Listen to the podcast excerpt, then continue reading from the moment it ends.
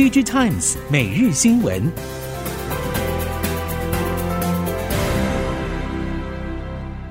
听众朋友您好，欢迎收听 DG Times 每日新闻，我是袁长杰，现在为您提供今天科技产业的新闻重点。首先带您看到的是电视市场，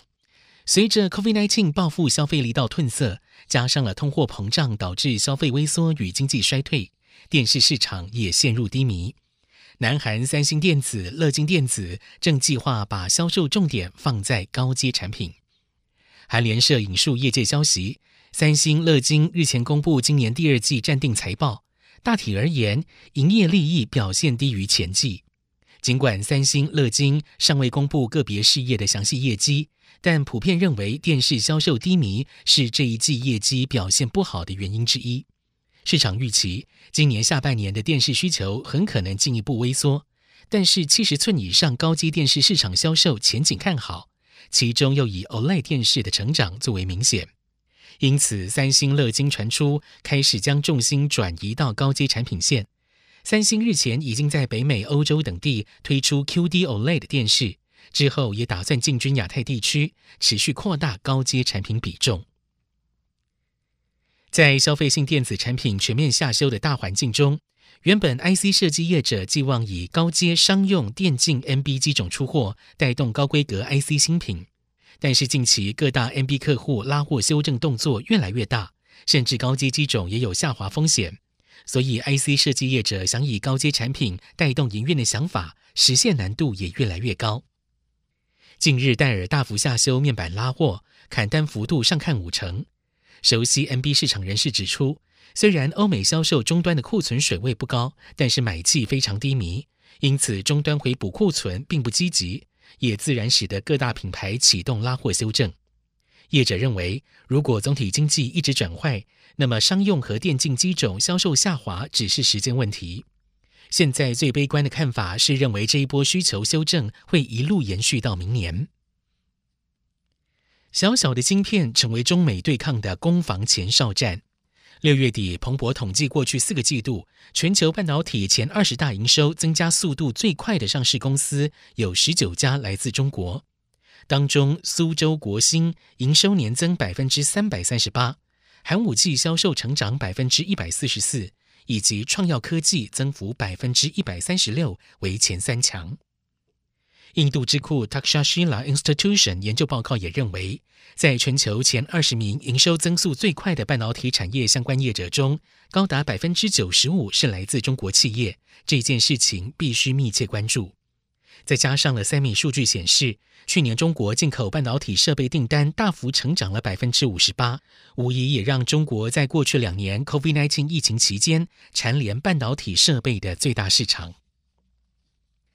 至于在电动车供应链，中国也快速崛起。特斯拉执行长伊隆·马斯克曾经多次公开称赞中国的员工聪明又勤劳，直言特斯拉下一个新扩厂区首选还是中国。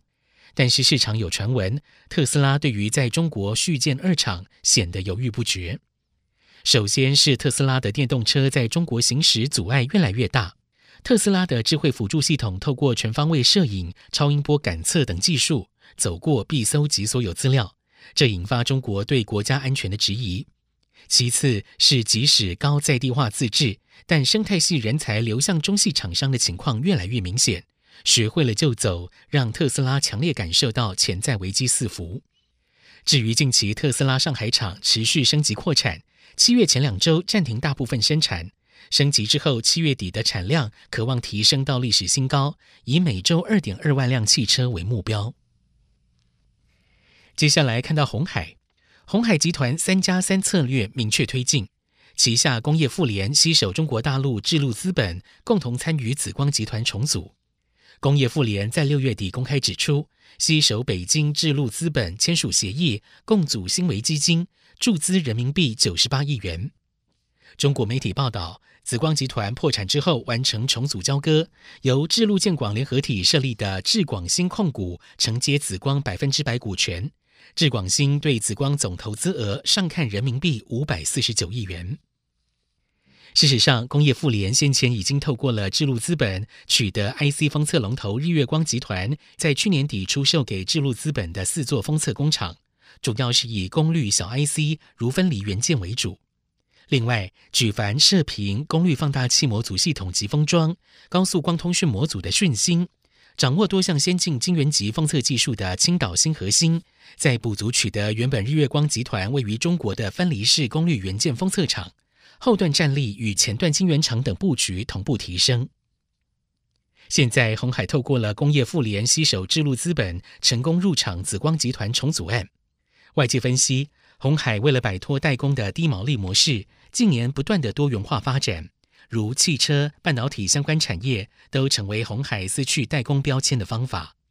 鉴于紫光集团在 IC 设计、封装测试、ICT 产业、IT 服务等领域都有布局。并握有封测大厂苏州细品股权，业界人士认为，鸿海这一次入股紫光集团，也象征鸿海将会更深入半导体事业，未来有望串联晶圆代工、IC 设计、封测等一条龙业务。LINE 公司宣布，旗下子公司 LineX 与软银等十家公司签订总额一千万美元的投资协议，延续三月开始的非同质化代币 NFT 合作伙伴计划。共同推动的交易平台 Dosi 预计在今年底之前上线。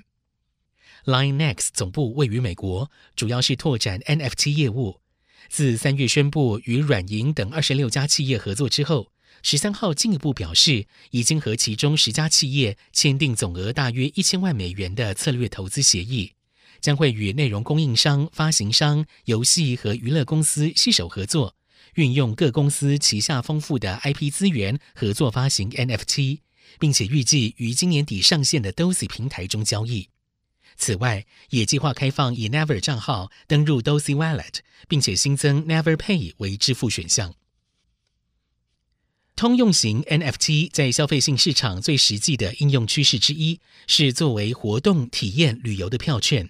例如，以 NFT 作为进入专属俱乐部与参与专属活动的会员卡使用，旅游业者也将 NFT 应用于售票作业，作为智慧数位票券。因为传统的售票方式容易发生伪造与转卖假票，而 NFT 票券最明显的效益就是可以透过区块链技术的可验证性来杜绝票券诈骗与转卖抽成。提供验证过的转售票券，来提升二级市场交易安全性与保障买家。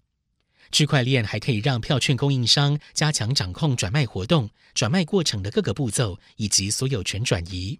因此对供应商以及持票者都是更有保障的替代方案。受中美贸易战等因素影响，部分台厂将产线迁回台湾。至于不适合回台或者回台没有利润的产线，则大举迁往东南亚。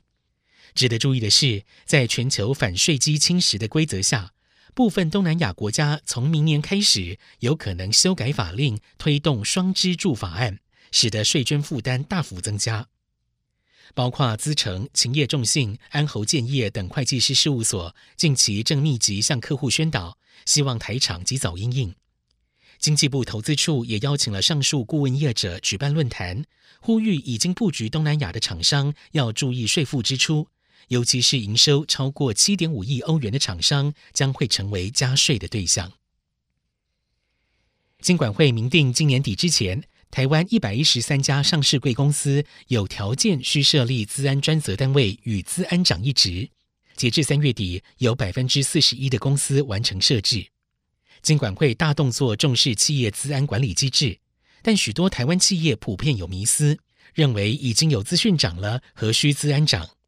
从工作职责来看，资讯长负责企业后台资讯系统的维运，但资讯系统的架构设计可能会为了让员工在使用上更有效率而产生安全漏洞，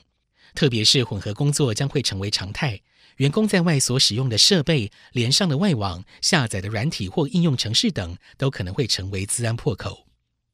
所以，站在企业要同时维持营运与资安控管的角度来说，资安长与资讯长是相辅相成。金管会要求年底之前指派资安长的任务，企业恐怕得要厘清资安长有哪一些特质与工作内容，才能让有限的资源摆放在正确的位子上。以上 DG Times 每日新闻由 DG Times 电子时报提供，袁长杰编辑播报。谢谢收听。